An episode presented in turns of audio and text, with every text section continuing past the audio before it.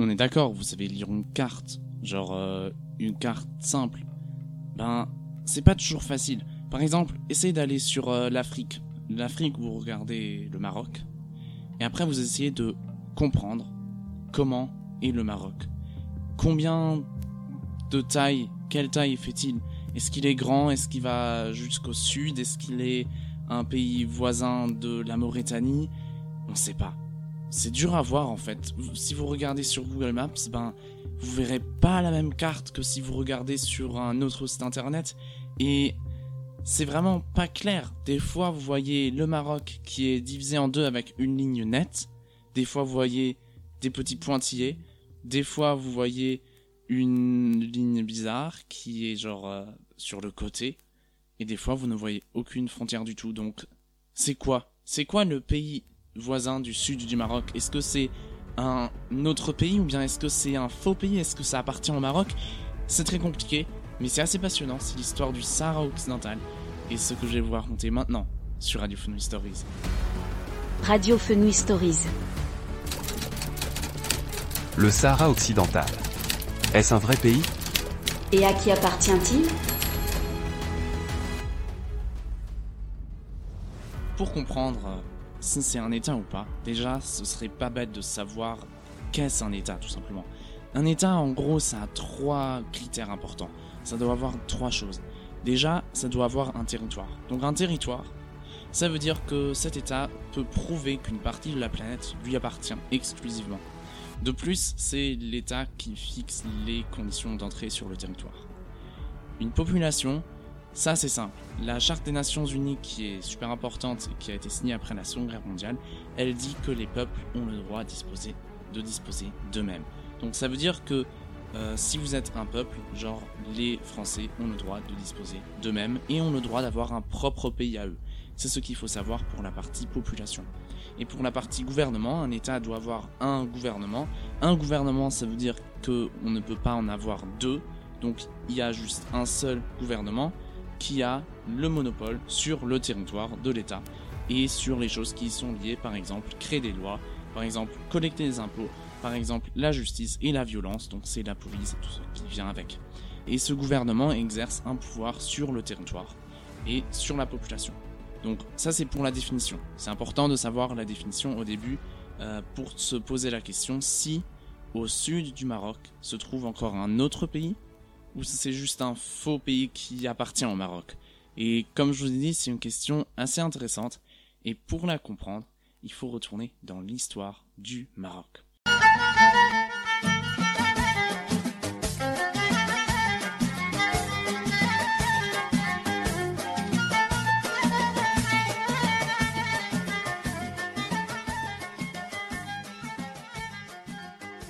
Il faut savoir que le Maroc était une colonie française entre 1912 jusqu'à environ 1965.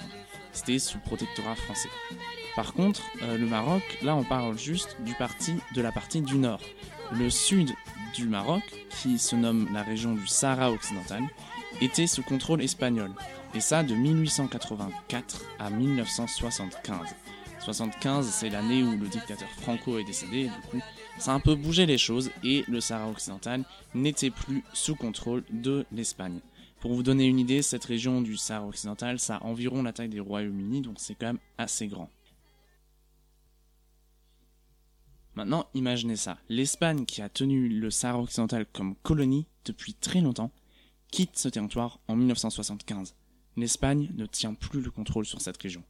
Maintenant, la question qui se pose, c'est qui est-ce qui va y régner? Ça appartient à qui? Maintenant, imaginez, vous êtes dans ce Sahara occidental, sur ce territoire-là, vous vivez paisiblement, et à un moment, la nuit, le 6 novembre 1975, vous entendez des bruits. Vous entendez pas mal de bruits, vous entendez énormément de bruits de civils qui viennent. C'est pas des armées, c'est des volontaires qui viennent à pied en grand grand nombre sur votre pays. Vous vous dites mais qu'est-ce que c'est que ça? Et c'est des Marocains. C'est des Marocains qui ont été amenés par leur roi Hassan II d'envahir votre pays qui vient juste d'être libéré par les Espagnols. Et pourquoi est-ce qu'il fait ça, le roi Hassan II Le roi Hassan II, il parle à son peuple. Il dit Écoutez voir, ce Sahara occidental qui vient juste d'être libéré par les Espagnols, par les Européens, il nous appartient. On a des liens historiques avec ce territoire-là. Venez, les Marocains, venez occuper cette ancienne colonie. Et on a environ 350 000 civils qui occupent ce pays paisiblement. Et ça marche. C'est ça qui est étonnant ça marche, leur invasion fonctionne, et euh, c'est évidemment condamné par le Conseil de sécurité de l'ONU, mais ils ont réussi à envahir le territoire du Sahara occidental. Et évidemment, c'est assez rapidement euh, revendiqué également par la Mauritanie, qui est le pays du Sud, et euh, eux aussi disent qu'ils ont des liens historiques avec ce pays, mais c'est le Maroc qui a réussi à envahir ce territoire paisiblement lors de la marche verte. Maintenant, on pourrait penser que tout est terminé, mais en fait, pas du tout. Il y a un accord qui se fait, ça s'appelle les accords de Madrid. Ils sont signés le 14 novembre 1975 entre les trois parties qui se sont disputées, qui sont le Maroc, la Mauritanie et l'Espagne. Et qu'est-ce qu'il fait cet accord? En gros, il divise le territoire en deux parties. Une partie qui occupe environ deux tiers du territoire revient au Maroc et un tiers à la Mauritanie. Et l'Espagne a l'accès aux ressources clés partout sur le territoire, donc c'est globalement le phosphate et la pêche. Euh, on voit ici évidemment que le Maroc est en avantage dans les négociations, car ils ont déjà réussi à envahir le territoire avec leur marche paisible. Maintenant, on pourrait également penser que c'est la fin du conflit, mais les personnes qui vivaient sur ce territoire-là, du Sahara occidental, sous occupation espagnole, et qui étaient juste contents de voir les Espagnols partir, n'avaient pas envie de se remettre sous le contrôle d'une grande puissance extérieure, peu importe marocaine ou mauritanienne. Donc se forme un nouveau groupe qui revendique ce territoire, qui s'appelle qui s'appelle le Front Polisario.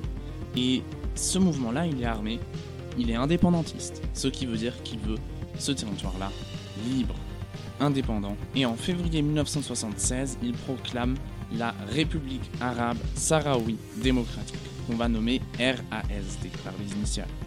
Et comme dit, ce mouvement revendique tout le Sahara occidental.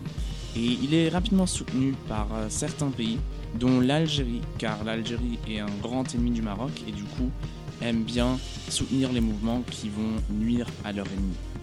Euh, donc on se retrouve avec ce Front Polisario qui est en conflit avec le Maroc et la Mauritanie. Ce conflit-là, il est assez violent, c'est même une certaine guerre, et euh, elle est tellement forte que la Mauritanie retire ses revendications en 1979. Euh, pourquoi? Parce que euh, elle a été défaite militairement par le RASD et le président du pays s'est fait renverser à cause, entre autres, de cette guerre-là qui était assez longue et assez coûteuse.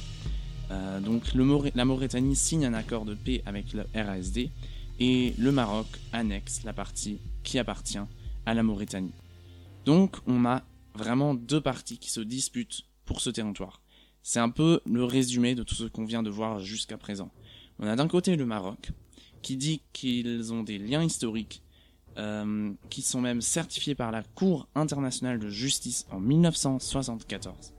Et on a le RASD, qui dit qu'ils sont un peuple indépendant et qu'ils ont du coup le droit à l'autodétermination qui est garanti dans la Charte des Nations Unies. Et on a malheureusement une guerre assez longue qui dure jusqu'en 1991, le moment où on atteint à avoir un cessez-le-feu. Donc maintenant on a forcément plusieurs points de vue. Les cartes que je vous ai dites au début sont déjà la carte sans ligne qui sépare le Maroc en deux parties, euh, c'est la carte vue par le Maroc. Et moi j'ai parlé comme quelqu'un qui parle au Maroc, parce que je dis le Maroc n'est pas séparé en deux parties. Donc ça part du principe que la partie sud du Maroc appartient au Maroc. Et on a la vue du RASD qui dit que le Sahara occidental est limité clairement euh, du Maroc vers le haut. Ça aussi c'est une manière de parler qui est très RASD parce qu'elle sépare tout simplement le Sahara occidental de son voisin du nord, le Maroc. Et on a le statut actuel qui est une sorte de Maroc qui va jusqu'au sud mais qui est séparé un tout petit peu à la côté euh, à la côte est donc euh, le sud-est du pays du Maroc est séparé par une ligne qui n'est pas du tout droite, qui semble assez aléatoire. Et cette ligne-là, en fait, elle est assez impressionnante. C'est vraiment le statu quo, donc c'est la situation actuelle au Maroc. Et c'est un gigantesque mur en vrai. C'est un des plus longs murs armés construits sur toute la Terre. Et c'est un mur qui est 3000 km de long et qui est armé, surveillé et miné par le Maroc en non-stop, qui a été construit en 1981, donc pendant cette guerre-là, euh, justement pour garder, euh, qui était construit par le Maroc, qui été fait pour garder les indépendantistes du Front Polisario du côté droite de la ligne euh, sur les 20% de ce qui est le Sahara occidental. Et en fait, c'est assez intelligent de la part du Maroc parce que ça permet de garder, comme je dis, les Sahraouis et les indépendantistes à l'est sur les 20%. Et les Marocains peuvent s'installer, venir du pays Maroc vers le Sahara occidental et s'installer euh, sur la côte euh, à l'ouest et euh, d'y extraire les ressources qui sont la pêche, le phosphate et les énergies éoliennes. Par contre, pour les personnes qui vivent de l'autre côté de la ligne, c'est assez stressant. Parce que c'est des Sahraouis qui sont contrôlés de manière permanente par l'armée marocaine. Et d'ailleurs, beaucoup de Sahraouis se sont réfugiés en Algérie, qui, eux, du coup, les accueillent avec, grand, avec de grands bras ouverts. Et c'est pareil pour les institutions officielles du RASD, qui se trouvent également euh, en Algérie. On a ce conflit-là, et on a eu un cessez-le-feu en 1991 pour faire respecter ce cessez-le-feu, on a un troisième acteur qui rentre en jeu. Et c'est l'ONU.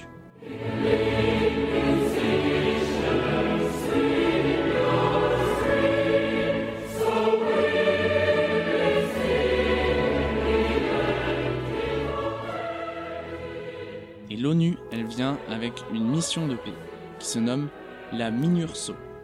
Et la MINURSO, c'est la mission des Nations Unies pour l'organisation d'un référendum au Sahara occidental.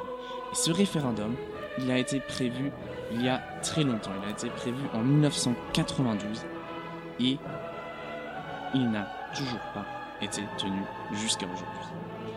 Donc, le problème, pourquoi est-ce qu'il n'a pas été tenu? C'est qu'on n'a pas énormément de coopération entre les deux parties.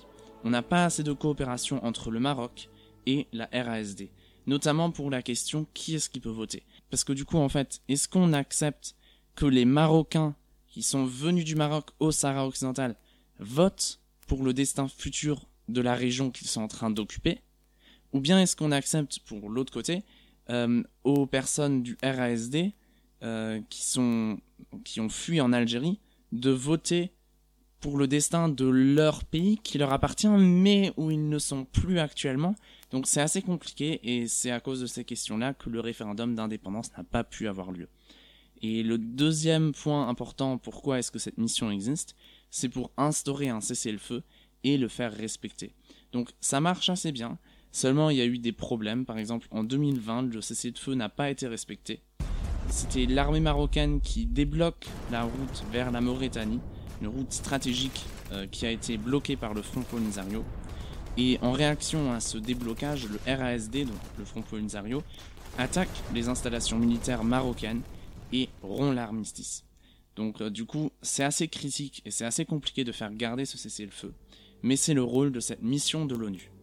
Euh, cette mission de l'ONU avec 464 casques bleus qui y sont en ce moment, dont 3 Allemands.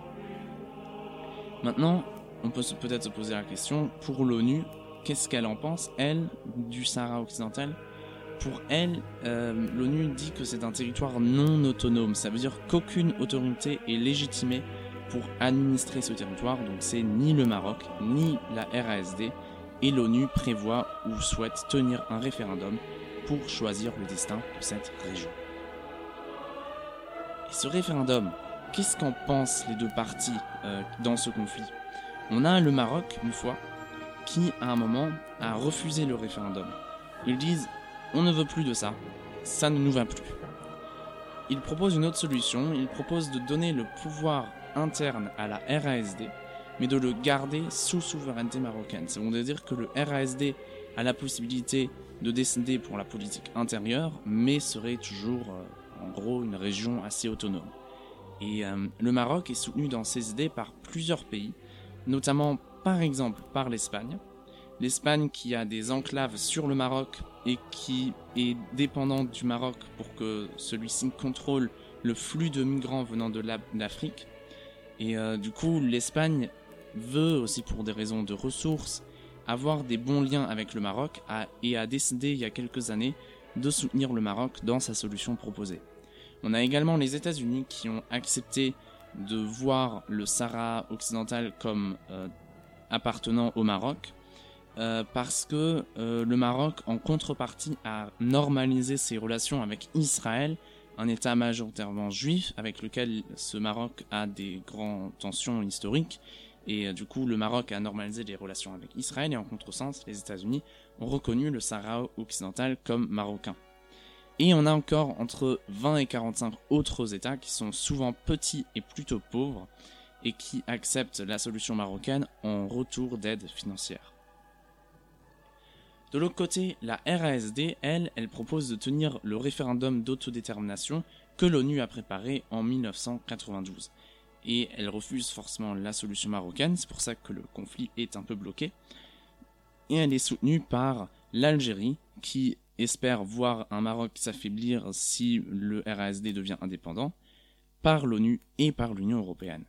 Et le Sahara occidental, en tant que pays propre, est reconnu par l'Algérie et l'Union africaine et encore 22 autres pays. Si on veut faire un bilan, déjà pour la première question, est-ce que la RASD est-elle un État complet? On avait dit qu'il y avait trois critères au début de notre émission. Euh, le territoire déjà, alors, est-ce que le Sahara occidental peut-il prouver qu'une partie de la planète lui appartient? À mon avis, je dirais que c'est fortement contesté. Euh, c'est pas, clair à dire. Euh, on y reviendra encore après. Est-ce qu'on peut dire que le RSD fixe les conditions d'entrée sur son territoire? Ça non. Parce que le RSD ne contrôle pas ce territoire et n'a pas la possibilité, ou en contrôle juste une certaine partie, et n'a pas du coup la possibilité de dire qui est-ce qui a le droit de rentrer sur la partie qu'elle ne contrôle pas. Est-ce que le RASD est un État au niveau de la population? Ça, je mettrai un oui complet. Car euh, dans la Charte des Nations Unies, il y a écrit que les peuples disposent d'eux-mêmes et ils ont le droit d'avoir leur propre pays. Et là, clairement, la RASD est un peuple euh, à part entière, les Sahraouis sont un peuple et du coup ils devraient avoir un pays qui leur appartient. Est-ce que la RASD est à un état niveau gouvernement? Ça c'est la question car est-ce que ce gouvernement exerce le pouvoir sur son territoire et sur sa population? Partiellement uniquement car euh, ce pouvoir exercé sur le territoire est juste exercé sur la partie que le RASD contrôle. Et sur la population c'est pareil, une partie de leur population vit dans, un, dans une partie du territoire qui est sous contrôle marocain et une grande partie vit en exil, par exemple, en Algérie. Et est-ce que le gouvernement a un monopole sur le territoire, la création de lois, la collecte d'impôts, la justice et la police? Non, car ce monopole est partagé avec le Maroc qui contrôle une grande partie du territoire. Donc du coup, si on prend tout en compte, on peut dire que actuellement le RASD ne peut pas être considéré comme un État. Donc, de dire que le RASD est un État à part entière et de le séparer avec une ligne, actuellement, c'est pas encore complètement correct à mon avis. On a une deuxième question qu'on se pose, c'est à qui appartient ce territoire? À qui est-ce que ça devrait appartenir? Et là, on peut aussi regarder les deux arguments clés des deux parties. D'un côté, le Maroc dit que les liens historiques euh, ont été certifiés par la Cour internationale de justice en 1974. Par contre, on peut aussi dire que ces liens historiques sont assez relatifs et sont discutables. On peut aussi de plus dire que ces revendications sont aussi pour d'autres raisons qui sont économiques, par exemple pour les ressources, et politiques, pour euh, la puissance du pays. Et de plus, le CIG, donc la Cour internationale de justice, a elle-même dit que ces liens qui ont été certifiés par elle-même ne sont pas suffisants pour la revendication du Maroc. De l'autre côté, on a la RASD. euh, qui argumente avec le droit à l'autodétermination des peuples. Et ça, à mon avis, je trouve que c'est beaucoup plus important. Ça devrait être inaliénable, donc inchangeable et indiscutable. Et de plus, la Charte des Nations Unies est un document très important et je pense qu'il faut souvent ou toujours s'orienter en fait à ce document-là. Donc à mon avis, le Sahara occidental devrait appartenir au peuple qui y vit depuis toujours, les Sahraouis, et du coup à la RASD et non pas au Maroc. D'ailleurs, c'est cool de parler du Maroc en tant qu'Européen, en tant qu'Allemand et de vous expliquer un peu ce problème-là. Mais par contre, ce serait super intéressant d'avoir une perspective marocaine sur ce problème-là. Et euh, j'ai trouvé une application assez pratique qui s'appelle Bottled. Et c'est pas pour faire de la pub, c'est pas un sponsor de, cette, euh, de, cet épisode, ne vous inquiétez pas. Et sur cette application, j'ai trouvé, euh, on a la possibilité de parler avec des gens du monde entier. Et j'ai le contact d'une personne qui a 16 ans, c'est une fille qui habite au Maroc. Et elle ne parle pas français, mais par contre elle parle anglais. Enfin, elle est en train d'apprendre le français. Et je lui ai demandé ce qu'elle pensait de ce problème-là avec le Front Polisario et le Sahara occidental. Et elle m'a répondu en quelques petits messages euh, de texte en anglais et euh, je les ai synthétisés en voix, euh, en voix féminine comme ça, traduits en français et je vous présente maintenant ce qu'elle en dit sur ce problème-là. En fait, je ne connais pas grand-chose à cette question et je ne sais toujours pas pourquoi certains veulent s'approprier une partie du territoire marocain, Polisario. Supposons qu'ils deviennent un pays. Qu'est-ce qu'ils peuvent faire dans ce Sahara? C'est presque impossible d'atteindre l'autosuffisance. Et c'est parce que l'Algérie les soutient. Je sais qu'ils veulent appartenir à l'Algérie. Ah ah tu as vu la carte. Où l'Algérie se trouve et où eux ils sont, c'est stupide. Même dans notre histoire, le Sahara occidental était marocain, et les cartes montrent cela. Le Maroc n'est pas complet sans son désert, et le désert n'est pas complet et ne tiendra pas sans son appartenance au Maroc. Le Maroc a été divisé par le colonialisme. J'espère que cette émission, ce premier documentaire, cette première recherche sur le Sahara occidental vous a plu.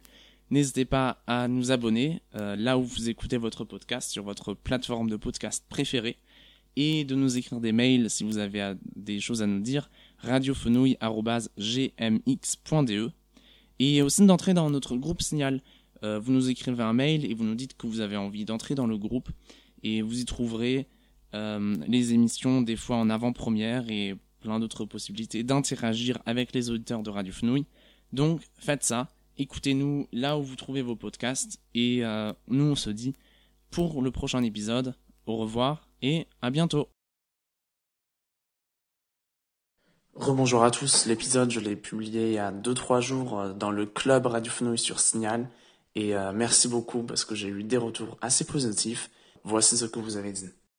Allô, bonjour Raphaël. Écoute, euh, je viens d'écouter euh, ton émission et d'abord je l'ai découverte parce que c'est une nouveauté, mais je ne peux que te féliciter pour ce, ce, reportage absolument passionnant sur le, le conflit justement euh, entre le, Front Polisario et puis le Maroc. Enfin, tu as réécrit enfin toute l'histoire euh, de cette partie euh, de l'Afrique et je dois dire que j'ai été passionnée vraiment.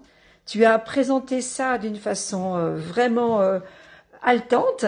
On avait envie de savoir la suite au fur et à mesure que tu déroulais l'histoire. En plus, le fait que tu es euh, surimprimé sur ton discours de la musique, euh, du, un discours d'Hassan II, etc., etc., fait que ça a rendu vraiment le reportage extrêmement vivant. Donc pour tout cela, écoute Raphaël, je trouve que ça a été formidable. Vraiment, je te félicite. Vraiment, je te, je te, je te donne plein, je te transmets plein d'éloges parce que c'était euh, vraiment de très très bonne tenue. Euh, tu as fait un reportage euh, très éclairant et surtout très clair. Donc merci Raphaël. On aurait cru écouter une vraie émission des géopolitiques, comme c'est si bien le faire, euh, comment elle s'appelle, Caroline Aubry, je sais plus où, Émilie Aubry, la journaliste là qui parle sur, sur des problèmes géopolitiques, carte sur table. Et je pense que tu pourrais très bien lui succéder quand euh, elle arrêtera de faire cette émission. En tout cas, je trouve que tu as un bel avenir, en tout cas dans le journaliste, éventuellement, Raphaël. Ça peut être une piste parce que tu es vraiment très très clair. Bravo, bravo. Bisous. Il paraît que c'est un sujet dans une grande actualité euh, dont on parlait euh, parce que là aujourd'hui sur euh, France Inter, on disait que là, Israël reconnaît la souveraineté du Maroc sur le Sahara occidental. Alors, c'est pour ça, c'est vraiment un sujet qui est pas que historique, mais vraiment d'une grande actualité. Oui, coucou Raphaël. Bah écoute, j'étais avec grand-mère hein, pour écouter ton émission et franchement j'étais scotché parce que j'ai trouvé qu'il y avait une qualité incroyable.